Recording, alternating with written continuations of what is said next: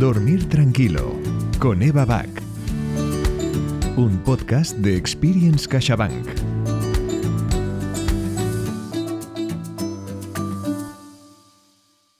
Bienvenidos a un nuevo capítulo de Disfrutar de la Vida, una iniciativa de Experience CaixaBank y plataforma editorial.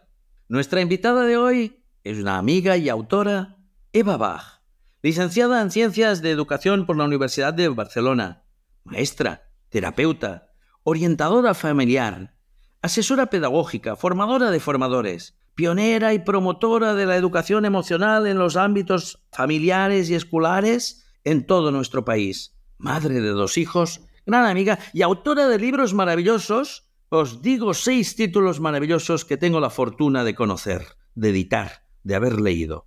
La asertividad, adolescentes, la belleza del sentir, educar para amar la vida entre otros, el divorcio que los une y cómo cuidar la salud emocional. Bienvenida. Muchas gracias, Jordi. Eva, eres una de las pioneras en introducir la educación emocional en el ámbito educativo. ¿Qué te llevó a abogar por la importancia de las emociones en la educación? Pues mira, hay un desencadenante profesional, pero los motivos de fondo son personales. El desencadenante profesional es que los años que estuve en la escuela como maestra me di cuenta de que había dos grandes tipos de problemas. Por un lado, los que se pueden considerar naturales y propios de cada etapa de crecimiento, que son inevitables e incluso necesarios desde el punto de vista psicoevolutivo. Pero, por otro lado, había otro tipo de problemas que son fruto de la falta de capacidad adulta para dar respuestas adecuadas a esos problemas psicoevolutivos naturales. Entonces, la mayoría de problemas de este segundo grupo me di cuenta de que eran de naturaleza emocional y de que son evitables si los adultos tenemos competencia emocional. El hecho de no tenerla pues hace que esos problemas naturales se acentúen, se compliquen y se cronifiquen. Pero como te decía, esto fue un motivo profesional, pero desencadenante, o sea, la raíz de fondo, la causa de fondo es personal, ¿no? En mi infancia y en mi adolescencia, en mi familia, acontecieron algunos hechos dolorosos, difíciles, que no se pudieron hablar porque no se hablaba. Entonces no teníamos los conocimientos que tenemos ahora sobre emociones. Me ocasionaron heridas internas que quedaron ahí y yo creo que estas heridas han sido lo que me llevó a trabajar para que los niños, niñas y adolescentes pues pudieran tener ese acompañamiento emocional que hace falta y que a muchos nos ha faltado y a lo que me dedico es a darles a sus padres, madres y educadoras y educadores herramientas, orientaciones para que de sus corazones salgan gestos, salgan palabras, salgan acciones, salgan miradas que ayuden, que acompañen, que calmen todas esas heridas que a veces conlleva el vivir. Y te tengo que decir que lo hago agradecida y sintiéndome muy afortunada con, con mis mayores, con mis padres, con mis educadores, porque ellos sé que no lo hicieron porque tampoco lo hicieron con ellos y a veces su dolor era mayor, con lo cual nunca he sentido ningún deseo de culpar a lo que hicieron otros con nosotros porque no sabían hacerlo de otra forma. Entre pregunta y pregunta, Eva, introduciré alguna cortinilla maravillosa de las entrevistas que la gente te hace. Yo he tenido la suerte de acompañarte y de presenciar presentaciones tuyas, entrevistas que te han hecho, conferencias tuyas y veo cómo te adoran las personas que adoran el conocimiento, que quieren aprender. Y te cito cuando tú dices, el saber sin sensibilidad no va a ninguna parte y en eso nos falta mucho. Fin de la cita. Eva, vamos a la siguiente pregunta. En el pasado, la educación priorizaba la razón sobre la emoción siempre y el conocimiento sobre los sentimientos. Y tú sabes la importancia de la educación emocional y la has investigado, la has estudiado. ¿Cómo crees que esta perspectiva ha impactado en el pasado en el bienestar emocional de las personas? Pues ha impactado negativamente en el bienestar emocional de las personas y de las sociedades y la humanidad entera. Por un lado, Jordi ha comportado que nos hayamos enfocado hacia afuera, hacia los estudios, los títulos, los diplomas, los logros, los bienes materiales, el éxito, la fama, el reconocimiento, el estatus, y se nos ha olvidado cuidar con el mismo esmero de nuestra casa interior, Pensábamos que la felicidad estaba en todo esto y ¿qué ocurre? Pues que cuando alcanzamos todo esto nos damos cuenta de que no estaba ahí. Nuestra casa interior está fría, está solitaria, está descuidada, hay goteras, hacen acto de presencia, emociones ingratas, la frustración, la ansiedad, la depresión, ¿no? que en estos momentos va en aumento. Y ahí se demuestra lo que tú decías, que muchos títulos y diplomas colgados en las paredes pues no garantiza una vida buena ni una buena vida. Y la neurociencia esto lo demostró en los años 90, que tener una mente privilegiada o una trayectoria académica brillante, pues mm, si no tienes todo esto acompañado de una competencia, de una madurez emocional, tienes muchos números para tener una vida personal y social desastrosa. Y es así como dices, o sea, el conocimiento, la razón, el saber que son importantísimos, no lo vamos a negar en ningún momento, solo nos llevarán a buen puerto o a algo bueno si van acompañados de, sensibilidad. De hecho, Howard Gardner ya comentó que una persona muy inteligente sin un uso moral de esa inteligencia podía hacer saltar el planeta por los aires.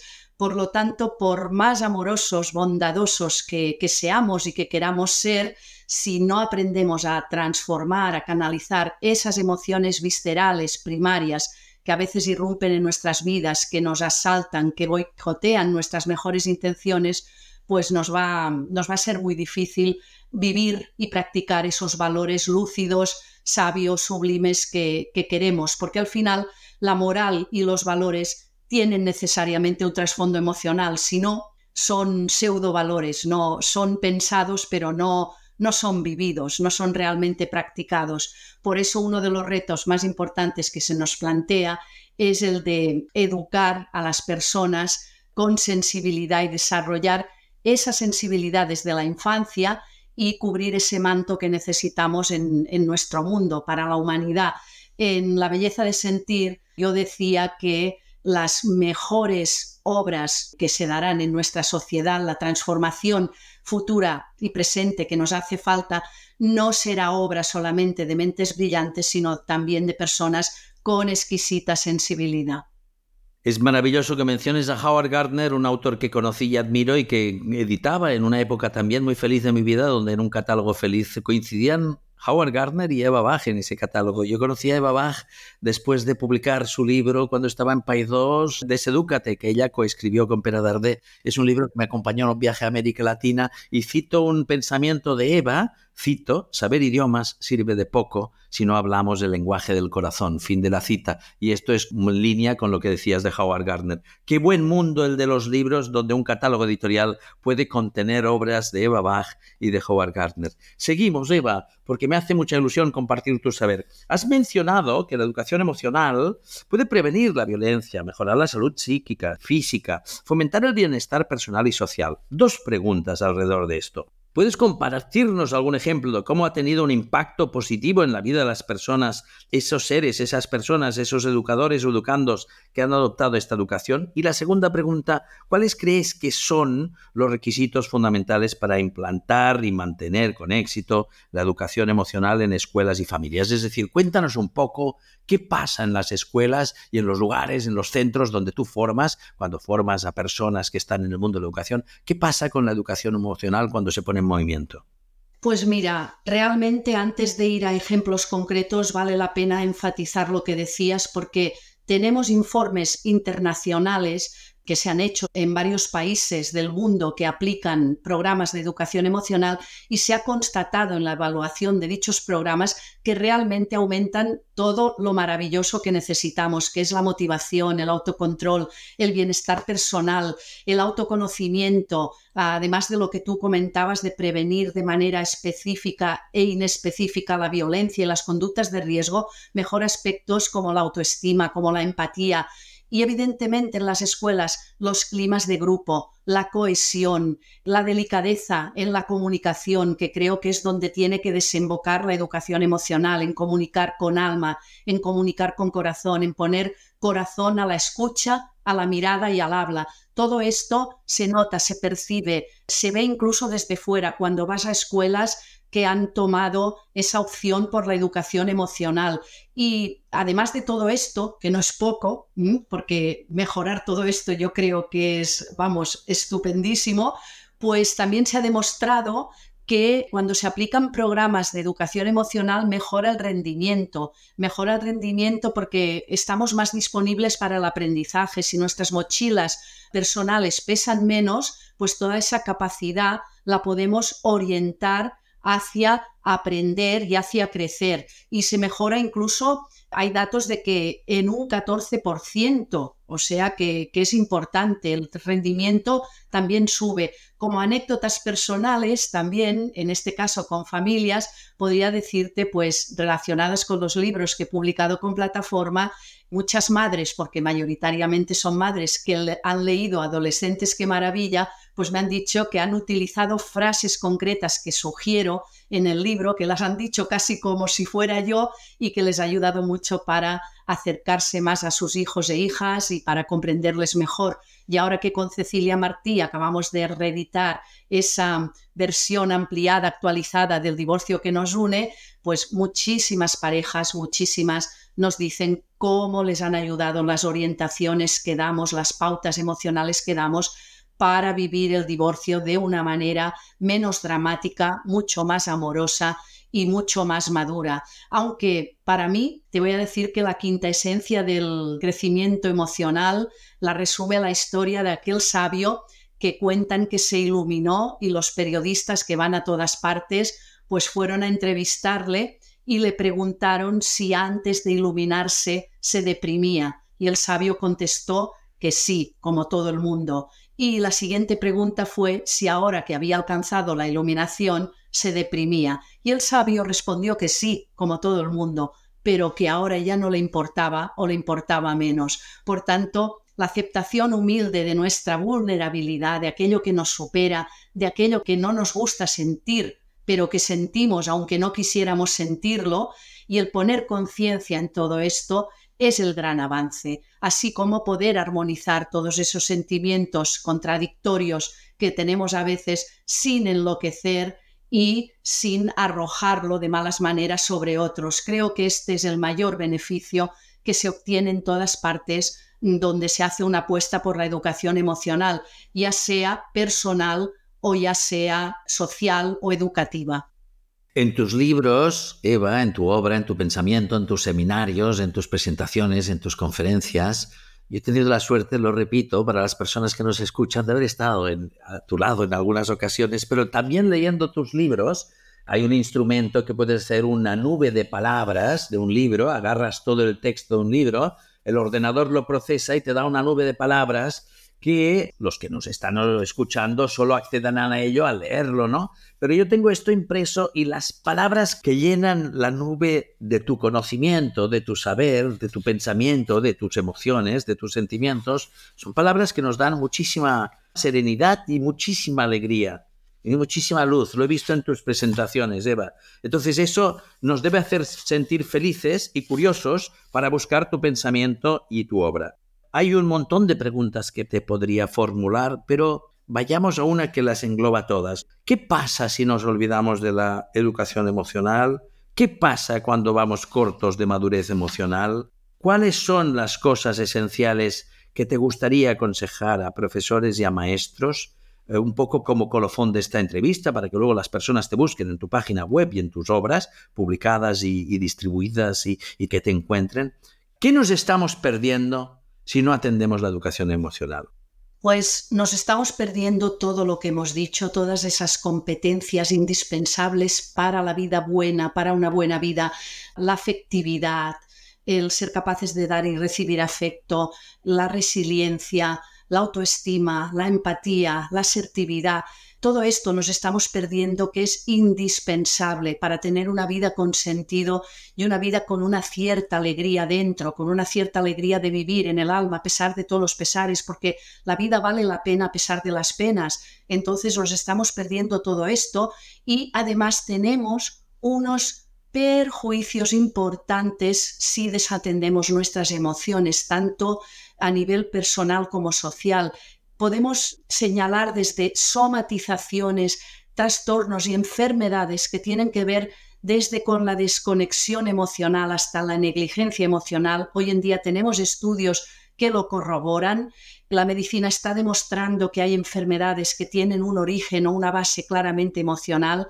También cuando nos falta autoconciencia, autoconocimiento emocional, sufrimos más conflictos personales y de relación y podemos dañar con más facilidad a otras personas, como te decía al principio, aunque no tengamos ninguna intención porque nuestras emociones nos secuestran y toman el mando, y entonces no hacemos lo que querríamos hacer y muchas veces lo lamentamos y otras tiene difícil arreglo o no lo tiene, también somos más manipulables porque si no gobernamos nuestras emociones, nuestra sociedad de consumo, con sus intereses, desplegará a nuestro alrededor herramientas como son la publicidad, como es el marketing, el neuromarketing, para crearnos deseos o adicciones o falsos espejismos a los que nos aferraremos para paliar esa desconexión, esos vacíos, esas carencias emocionales.